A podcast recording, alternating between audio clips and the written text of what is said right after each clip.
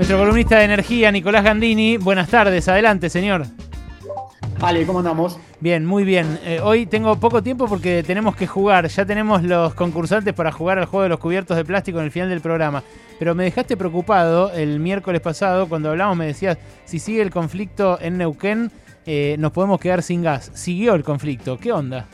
No, siguió el conflicto, pero eh, hoy se acaba de levantar el último de los 20 o 25 cortes que estaba en la provincia. Ah. Había uno de los bloqueos, eh, el último que estaba por levantarse, estaba en Vaca Muerta, en donde Techín está produciendo gas, en ese yacimiento que se llama Fortín de Piedra. Hace media hora se levantó ese último corte y al haberse levantado te diría que la actividad va a volver a, tener eh, ritmo. Así que en ese sentido es una buena noticia. Lo que sí, Ale, dejó un tendal muy complicado porque porque empresas contratistas de las petroleras, o sea, las contratistas de IPF, de Pan American, lo que están diciendo es como estuvimos frenados 21 días sin trabajo, a todos los contratistas locales, a los subcontratistas locales, empresas de Neuquén y demás, le dejamos de pagar, o sea, por 20 días no le vamos a, pagar lo que teníamos que pagar el salario de la gente y demás, con lo cual hay un subconflicto social ahí que es muy complicado en la provincia, producto de que durante 21 días y desde mi punto de vista, sin explicación de por qué el gobierno nacional no intervino, estuvo totalmente frenada la actividad en, Vaca Muerta. Mm, bueno, es eh, complejo y para seguir el tema Neuquén, pero entonces eh, con el aumento este para los autoconvocados de la salud, por lo menos esa parte del conflicto está desactivada.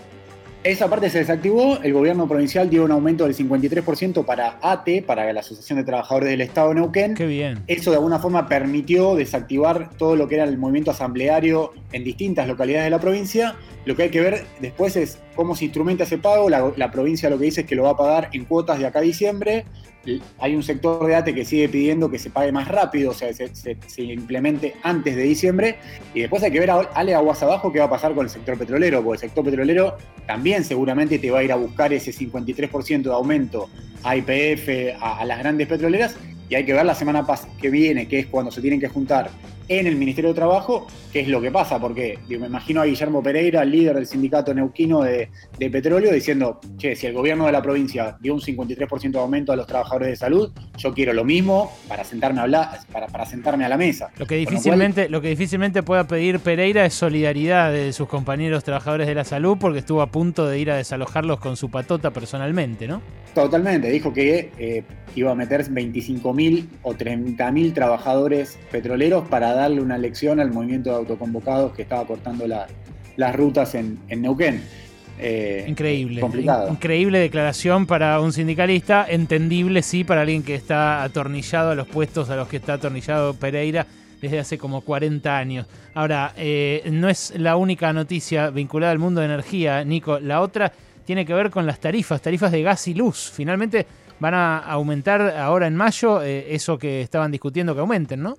Deberían, Ale. Lo que pasa es que estamos en tiempo de descuento. Acordate que habíamos dicho que todo esto lucía un poco antinatural, mover tarifas de gas, de electricidad en mayo. Hoy es la última semana de abril y cuando uno indaga con el gobierno y con las empresas de gas te dicen no, el mes que la semana que viene no va a haber aumento de tarifas de gas, como había dicho el interventor del Energás Federico Bernal que había dicho que a partir del primero de, mayo se aumentaba un 7% la factura que pagamos todos los hogares o los, usuarios residenciales. Eso no va a pasar, al menos la semana que viene, y tampoco la segunda de, mayo. Hoy el escenario, te diría, depende de dos cosas. Una, eh, que el procurador Carlos Zanini apruebe la negociación que Bernal hizo con las empresas distribuidoras. Es una negociación técnica, pero básicamente lo que negoció Bernal con las empresas de gas es no me reclamen o no me continúen el reclamo que habían abierto por el incumplimiento o el congelamiento de tarifas que viene de 2019. Entonces, que eso quede en stand-by, que quede suspendido. Zanini, como jefe de todo el área de, abogados del Estado, tiene que decir, ok, doy el aval a, esa propuesta que le hizo gobernar a las empresas, fírmenlo. Ese es uno de los puntos que depende. El otro punto es que es el último round entre Guzmán y, si se quiere, el, el, ala más dura del cristianismo, que pretende que el aumento de tarifa sea abajo del 10%, Guzmán sí o sí va a tener que firmar el expediente que avale lo que Bernal negoció con las empresas de gas. Es todo un choclo y todo parece de vuelta medio bizarro estar explicándolo en la última semana de abril cuando todavía no sabemos cuándo se va a, efectuar el aumento de tarifas, Ale, y déjame decirte, no sabemos si se va a efectuar completamente ese aumento. Yo por las dudas voy a poner la hornalla en fuego medio, Nico, porque así gasto menos, ya me voy preparando, ¿eh? no voy a andar usando el Hacelo, hacelo. Sí, sí, pues si no me van a decir derrochón. Gracias, Nico, te mando un abrazo enorme. Un abrazo.